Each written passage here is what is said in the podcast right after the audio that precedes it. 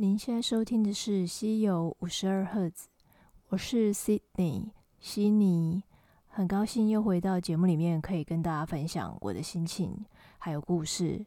嗯，不好意思，第二集隔的有一点久了，不晓得大家最近过得如何呢？嗯，最近呃，悉尼的工作就是遇到了一些问题，是人的问题。那其实。就是在第一集面跟大家分享过，就是当新人应该要呃注意的事情。其实我自己就是也跟着呃有在实际的按照我说的那些东西去实战演练。嗯，这个主题嗯我会在之后再跟大家另外开一集节目做分享。今天呢，我想要聊一聊比较稍微轻松一点的话题。嗯，情人节刚刚过嘛。嗯，当整个零售业都一直在为情人节这个话题在做行销的时候呢，嗯，其实 S 我 c i n y 我更想跟大家聊一聊，哦，所谓的办公室职场恋情到底行不行？对，嗯，为什么我会想要聊这个呢？因为前一集第一集是讲说当新人的心情嘛，那要怎么跟同事相处嘛？那新人哦，我其实，在第一集节目里面有讲说，就是，嗯，你到一个新的环境，一切的事物对你来说都很陌生，然后会有点彷徨不安。那除了是那种同事对你伸出援手，你会觉得哇，感到有被关怀的感觉，然后可能会就是很容易对人家掏心掏肺。还有一种可能就是。你会不小心跟就是有点好感的擦出火花来，那其实这样子的问题是没有标准答案，没有所谓的好或不好。我想要整理出几点我自己曾经遇到过的，也是经验，嗯，去归纳出利跟弊哪一个比较多，或者是每个人在职场上要的，还有你的个性。跟你能不能面对的一些问题。好，首先呢，我想跟大家说，就是，嗯，其实我就是从去年开始吧，就是整天用电脑，然后觉得眼睛很酸，就会比较想要，呃，下班通勤的时候就想要让眼睛放空。我也不太一直看手机，可是我会用听的。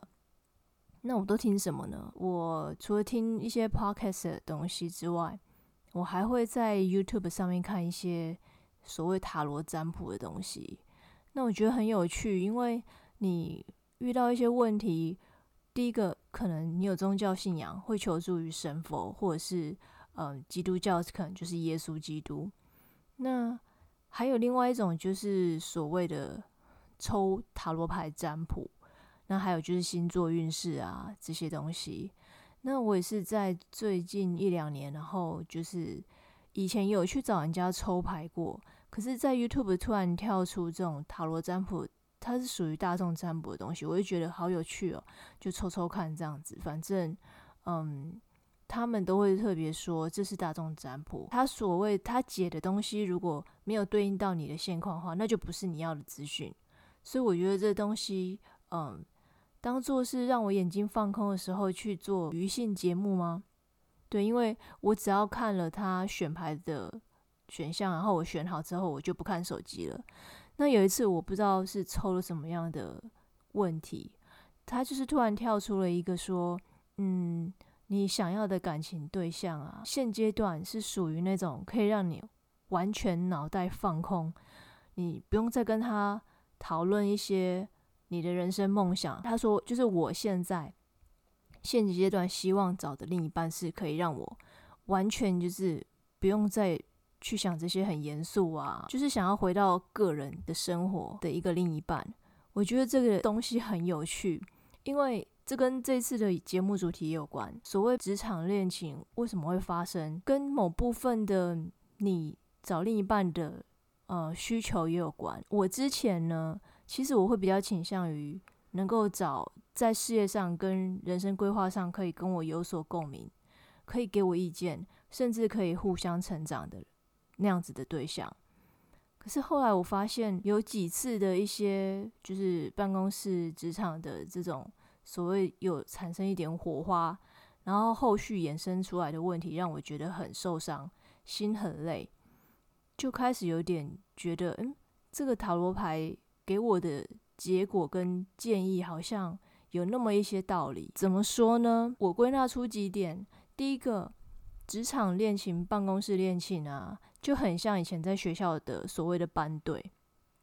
那有分就是地下没有让大家知道的，还有一种就是整个就是公开也没在怕的。因为我们大学的时候就是有班队，可是我也看着他们一路上的那种辛苦嘛。因为当你一旦公开之后，大家就会也不是拿另类的眼光看你这什么年代、什么时代，而是说。嗯，大家对你们的关心会稍微多一点。可能今天女生哦没有跟男生一起出现在课堂上一起上课，只有他一个人的时候，别人就会觉得说，哎，他们是不是吵架或什么？这种东西会变得说，你如果不让人家知道，你就不用担心别人会这样子问你或关心你。对，但一旦曝光之后，我第一集有说过，其实职场上呃，可能跟这些同事们绑在一起相处的时间又更长。更封闭了，那你们受到的关心可能又更多。这是第一种，就是你可能要承担办公室里面，如果你让大家知道你跟哪一位同事是呃有真的交往，或者是有感情的成分在的时候，可能就会像以前。在学校的班队那样子会被人家关心啊，那种相对的压力会比较大一点。但是呢，我也有遇过以前的同事，他们都嫁给在职场上遇到的另一半啊，也许是前公司或者是前前公司之类的，那也都过得很幸福，然后是幸福快乐的结局。因为怎么说呢，你出了社会，除非嗯，你跟你的同学们就是一直都还要保持很密切的联络。那不然，其实当你出了社会越久的话，你会发现你的生活圈就是越来越窄。那如果你的公司就是很常需要你加班或什么的，你几乎一到五你的私人时间就被压缩了，更何况要去认识新的对象。所以就是在职场、在公司里面，就是遇到有好感的异性，几率是非常高的。对，那可是就是要看你怎么去拿捏。你一旦选择就是要在办公室里面找另一半，或者是也不是刻意找，就是真的遇到有缘的对象要交往的话，你可能就是要承担像我刚刚说的那种，像班队被大家关心，或者是人家茶水间茶余饭后的一些话题。那有人比较大啦啦，他觉得我 I don't care，不介意啊，反正你们要讲就去讲，我跟我的男朋友好就好了。但是有的人就是脸皮比较薄，嗯，可能经不起别人这样一直去讨论他的感情私事吧。所以我的问题是没有标准答案的，端看你个人是怎么样去面对别人对你的感情上面的关心。像我是比较低调，我不喜欢公事跟私事混在一起，我是比较公私分明的。所以就是在工作上面我是另外一个样子，私底下我就是。更疯，就是比较疯狂，比较放得开吧。呃，我会觉得工作就是要有一些自己的专业度，或者是说不要掺杂太多私人的感情。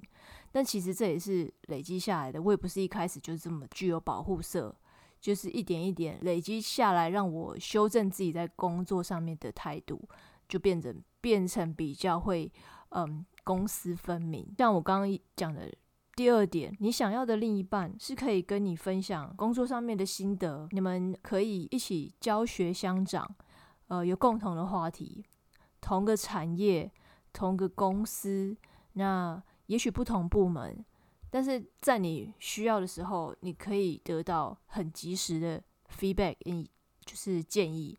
工作上，大家难免都会遇到一些迷惘或者是不知道该怎么处理的时候，那如果你希望的另一半是可以给你这种，就是有共鸣，他可以懂你想要的东西跟困难点，然后可以帮你想办法解决的话，那其实办公室、职场上面找就是另一半，不是一件不好的事啊。可是呢，呃，也有缺点，就是说你能不能，就是我刚刚说的，我是可以公私分明的。但是如果你不能做到公私分明，当你们彼此立场会比较不一致的时候，你能不能很客观去看待他给你的意见呢？这样讲有一点模糊。我举个例子好了，因为我是行销人，通常公司里面行销跟业务想的东西会不太一样。因为我过去曾经也有做过业务的经验，所以我比较没有那么的坚持行销一些理论性的东西。假设今天你就是一个很纯粹的行销人，你没有当过业务，你不太懂实际在业务面对客人的那些困难点的时候，你跟业务行销跟业务在公司里面通常就是会。有一些呃立场不一致的时候，那如果你的另一半，我假设好了，就是你你喜欢的对象他是业务，可能就是会觉得你的东西不是他要的，然后觉得没办法理解他们站在第一线面对客人的那种压力的时候，就很容易吵架。这个时候你要怎么去克服呢？还这是一个问题。那还有就是说，嗯，人事的问题。嗯，今天你的另一半他跟谁就是可能比较不好，他希望你可以站在他那一边，但是偏偏你的角色是没有办法选边站的，你能不能做到秉公无私呢？因为，嗯，今天不管你跟哪一位同事就是男女朋友，公事上面选边站，就是我第一集说的，对你就是不利嘛。就是小孩子才做选择啊。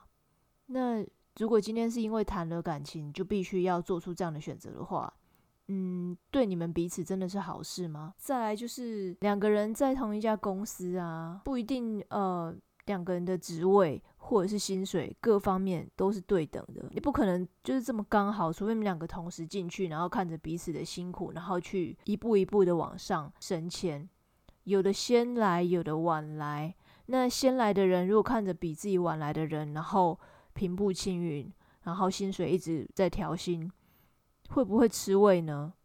我觉得对女生来说可能还好，可是对男生来说，就是台湾还是比较传统吧，男生还是会觉得希望比另一半还要再强一点啊，就是自尊心跟面子的问题，没有什么不好，但是这会是一个又是一个容易争吵的。一个因素，所以我刚刚说的，你要去分析利跟弊哪一个比较多。好处当然是有，就是有人可以分享你在职场上的一些喜怒哀乐，你会觉得有依靠。嗯，在公司里面就是要面对的事情真的很多，那种压力跟情绪的话，有个人可以分享，有什么不好呢？可以心理上面有个寄托，而且谈感情就是一件还蛮开心的事情啊。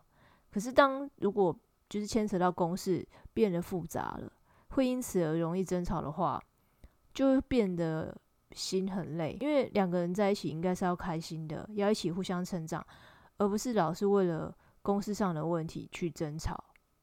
对，那也许没有人愿意这样子啊。就是感情变复杂的因素增加了。如果是职场恋情的话，那还有就是第三点，是不是有信心可以承担一切好跟坏的结局？因为交往谈感情暧昧有没有结局？那真的交往之后有没有真的就是修成正果呢？这一切都是未知数啊，因为没有人可以保证一定就是可以交往一阵子之后就开始发喜帖给同事了。这些东西都很难预料。我要说的就是，你们如果真的分手之后还要继续当同事，你能够理智的面对这一切吗？没有办法继续相处，有一方就要离开呢？离开公司哦，这个真赌的有点大。其实成年人谈感情不需要做到这样子，可是如果真的让你很很痛苦，我跟大家分享好了，就是我曾经曾经在有一个公司里面，呃，就是有一个男同事，就是有大家一直鼓吹啊，然后彼此都单身啊，然后暧昧了一段时间，也没有任何就是确定的关系，然后。某一天，他就是一如往常一样跟我聊天，可是却跟我讲到说前女友，或者是说他呃曾经暧昧的对象怎么样怎么样的。我当下整个就是傻眼，因为这算什么啊？我也不太知道是不是我误会了什么，但是因为每天聊天的，就是次数、频率跟时间，都会容易让人家觉得说可能是。有有一点点就是好感吧，但是一直都没有确认。我后来长大了才发现，就是 he's not that into you，他其实没有那么喜欢你。对，就是这句台词。那我可能就是属于那种，就是傻白甜吗？就是很容易被这种呃气氛啊，然后言语啊给误会了。对，这就是你必须要去面对的。当下我觉得很难过，然后隔天上班还要再看到、再面对，我要用什么心情面对他？男生也会觉得有点莫名其妙吧，就是他也没有承诺什么啊。那最后就是好像我好像在对他生气吗？其实我也不是对他生气，是觉得尴尬，就不知道说什么了。因为你心里有所期待嘛。那如果最后的结局是变成他告诉你说，呃，他不知道怎么去呃再去面对他的前女友再回来找他，或者是就是他心里面是在。在意，他心里面在意的是别人，不是你。哇，我觉得我我想起来当下都还是觉得很委屈，诶，非常委屈。就是那段时间跟他这样每天的聊天，那到底算什么？我我算是嗯，他眼中的红粉知己吗？Anyway，就是那时候会觉得上班很很难继续上下去，真的是眼泪含着哦，然后。他还是会想要来关心我，但是我已经无法再回到像一开始那样子了，就会觉得说想要保持距离。对，因为既然对我没有那种想法，就不应该再跨越友情的或者同事，我们原本是同事的那一条线，所以大家还是保持距离好了。我也不会再有所期待。对，可是你们公司上还是有交集啊。那还是有共同同事啊，尤其是曾经就是想要凑把你们凑作堆，然后起哄的那些同事们，你要怎么面对他们？哎，本人我就是脸皮薄，我没有办法当做没事诶。所以就那份工作我好像也没有就是再坚持太久吧，然后我就 出国念书了，也算是一个动力，好像也不错哦。这样听起来，对。可是我记得我就是要飞去英国那时候。